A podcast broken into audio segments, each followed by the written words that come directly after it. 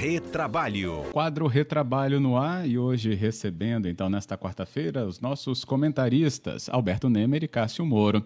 Boa tarde, Nemer. Boa tarde, Fábio. Boa tarde, Cássio. Boa tarde a todos os ouvintes da CBN que nos acompanham. Que bom, Cássio Moro. Boa tarde, bem-vindo. Boa tarde, Fábio Nemer, ouvintes, tudo bem?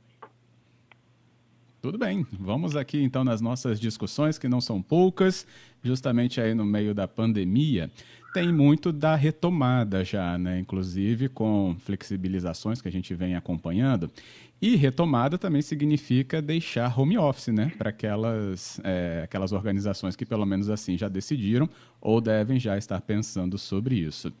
E por acaso, né, a gente tem aí a possibilidade de um funcionário dessa organização, dessa empresa, se recusar a deixar o home office para retornar ao seu trabalho presencial. E se ele se recusar, tem consequência prevista? Quem pode começar? Nemer? Posso começar. É um, é um assunto muito importante, Fábio, que você traz para os ouvintes, porque o home office, na verdade, o teletrabalho, né, nunca foi tão debatido, nunca foi tão discutido em razão dessa pandemia. Tamanha a importância dele que, inclusive, teve a medida provisória 927, né, que veio a caducar, e também trouxe algumas novas possibilidades do teletrabalho. Então, é, a gente existem dois cenários que a gente precisa dividir. Os cenários do teletrabalho com base na medida provisória 927 e o cenário trabalho da, da previsto na CLT, a partir do artigo 75A. A medida provisória 927 determinava, é, na verdade autorizava que o empregador encaminhasse o empregado, ou seja, é, alocasse ele em teletrabalho sem necessidade de autorização prévia ou negociação com ele. Ele tinha esse poder de determinar. Já a CLT fala que para você é, é, encaminhar um empregado para desempenhar suas funções no teletrabalho, teria que ser um acordo, um acordo, né, um aditivo contratual.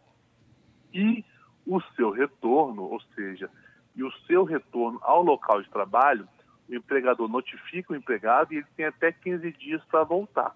Na medida provisória, não tinha essa opção de você notificar com 15 dias. O empregador tinha esse poder de determinar a volta.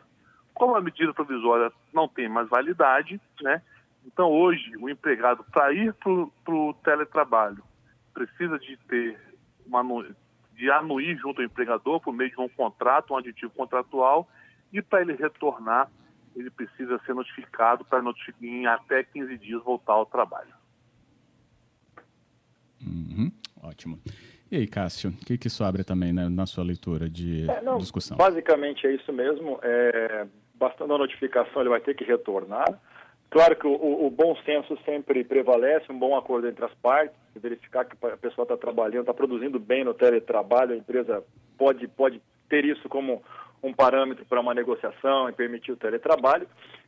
Lembrando também só uma observação, que a Lei 13979, aquela que prevê é, medidas protetivas contra, o COVID, contra a Covid e tudo mais, ela considera a falta justificada aquele, aquele trabalhador que está em situações ou de doença ou de possível contaminação e ele deve ficar em casa. Então, é, se, se, a pessoa estiver nisso, ou no grupo de risco ou tal, ou ele trabalha em casa com acordo mútuo, ou então pode ser considerada uma falta justificada se ele não for ao trabalho, pela 13979 nessas situações de risco de contaminação. Uhum. É, voltando aqui ao Nemer, para deixar mais claro até para o nosso ouvinte, Nemer, se esse né, trabalhador ele não retorna é, e aí passa né, desse, desse, dessa parte aí da notificação, as sanções, né, elas não são imediatamente, por exemplo, uma demissão, mas passam por outras, outros regramentos para chegar, que pode chegar até ela, isso. Exato. É importante esclarecer para os ouvintes, Fábio, que é o seguinte, o empregador, ele pode rescindir o contrato, né, de forma geral, com o seu empregado, sem justa causa, a qualquer momento, sem necessidade de qualquer tipo de fundamentação ou justificativa.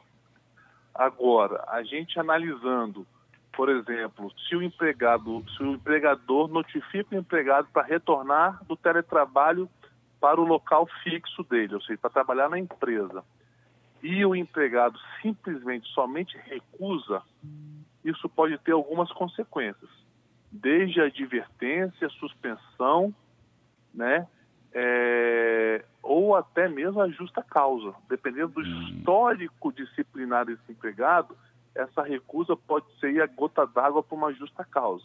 Obviamente, devendo se analisar o caso concreto. É até um abandono de emprego, né? Se ele não, não retorna, não faz tudo, pode 30 dias ali não retornou. Abandono de emprego, justa causa, meu amigo. Por isso. Agora, Cássio, a gente está vendo aí que são novas né, demandas que surgem por causa da pandemia, muitas serão levadas após ela, né, com certeza, como até uma abertura maior né, ao teletrabalho ou home office, né, como a gente chama aí comumente. É, mas a legislação precisa acompanhar? A gente vai ter que ter regramento para tudo isso?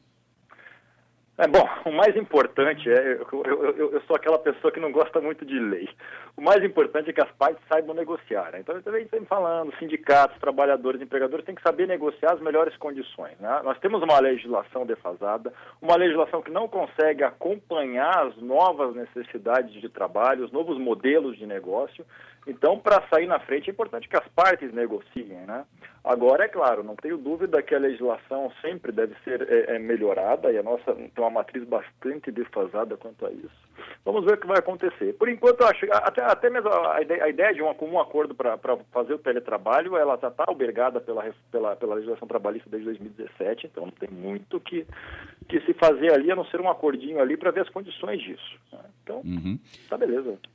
O Felipe manda aqui a mensagem para a gente, e aí, Nemer, acho que vai um pouco no que você começou né, analisando, e ele fala é, que tem conhecidos no grupo de risco, mas que a empresa já está falando na volta, antes né, do fim do decreto de pandemia, que a gente está lembrando né, até o fim do ano, pelo menos, até dezembro.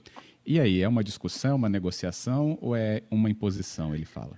É uma negociação, nesse caso de excepcionalidade, Fábio e Cássio e Felipe, que fez uma pergunta muito interessante.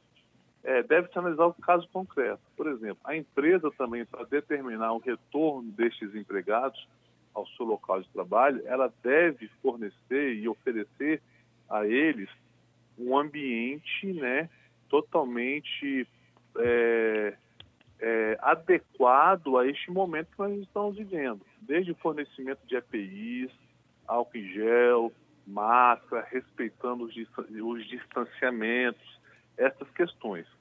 Se, por exemplo, o empregado se recusa a voltar ao trabalho sob a alegação né, de que a empresa não vem cumprindo isso, ou seja, está tá, tá deixando de retornar, pois a empresa não se adequou a essa nova realidade, eu, eu entendo que se isso realmente for uma verdade, essa justificativa deve ser aceita. Porque a empresa não pode também não cumprir as obrigações é, legais, né, para que possa ter um ambiente de trabalho é, nos termos da, das normas hoje de saúde e expor o empregado. Perfeito. Mas se ela fizer tudo isso, o empregado não pode se, se, se recusar, devendo ser analisado cada caso. Uhum. Algo a acrescentar, Cássio? Então é isso mesmo, a gente, a gente partiu da premissa naquela conclusão de que a empresa está adotando todas as medidas de segurança e pode reabrir. Evidentemente que se a empresa não tem autorização para abrir ou se não está cumprindo com normas de segurança estabelecidas pelas autoridades públicas municipais, federais, de fato o trabalhador tem todo o direito de não retornar esse trabalho, pode denunciar para as autoridades fiscalizadoras e até num caso extremo, se de fato for cobrado e ele não tem obrigação de trabalhar num ambiente insalubre, ele mesmo pode rescindir de uma justa causa na empresa. Não sei se vai ser o interesse dele, mas pode até fazer isso. Uhum. A Luzia Casati tinha mandado uma pergunta muito igual do Felipe, então a gente também acabou te respondendo, né, Luzia, na mesmo, no mesmo sentido, sobre esse trabalhador aí da, é, do maior de 60 anos, né, do grupo de risco. Também recebi aqui o elogio do Luciano, e ele falando que bom que vocês trazem essa explicação para a gente, porque pode ser um momento em que o trabalhador se sente fragilizado e aceitar qualquer outro tipo de imposição sem informação. Esse quadro até para isso, né? Exatamente. Que bom. Bem, o nosso tempo se esgota hoje. Queria agradecer os nossos comentaristas por essa elucidação ao vivo aqui na tarde da CBN. Obrigado, Nemer. Obrigado, Fábio. Obrigado, Cássio. Obrigado aos ouvintes. Cumprimento os ouvintes na pessoa do Felipe aí pela pergunta muito importante que foi feita. Que bom. Obrigado, Cássio. Beleza. Obrigado, Fábio, Nemer e ouvintes. É isso aí. Um forte abraço. Outro.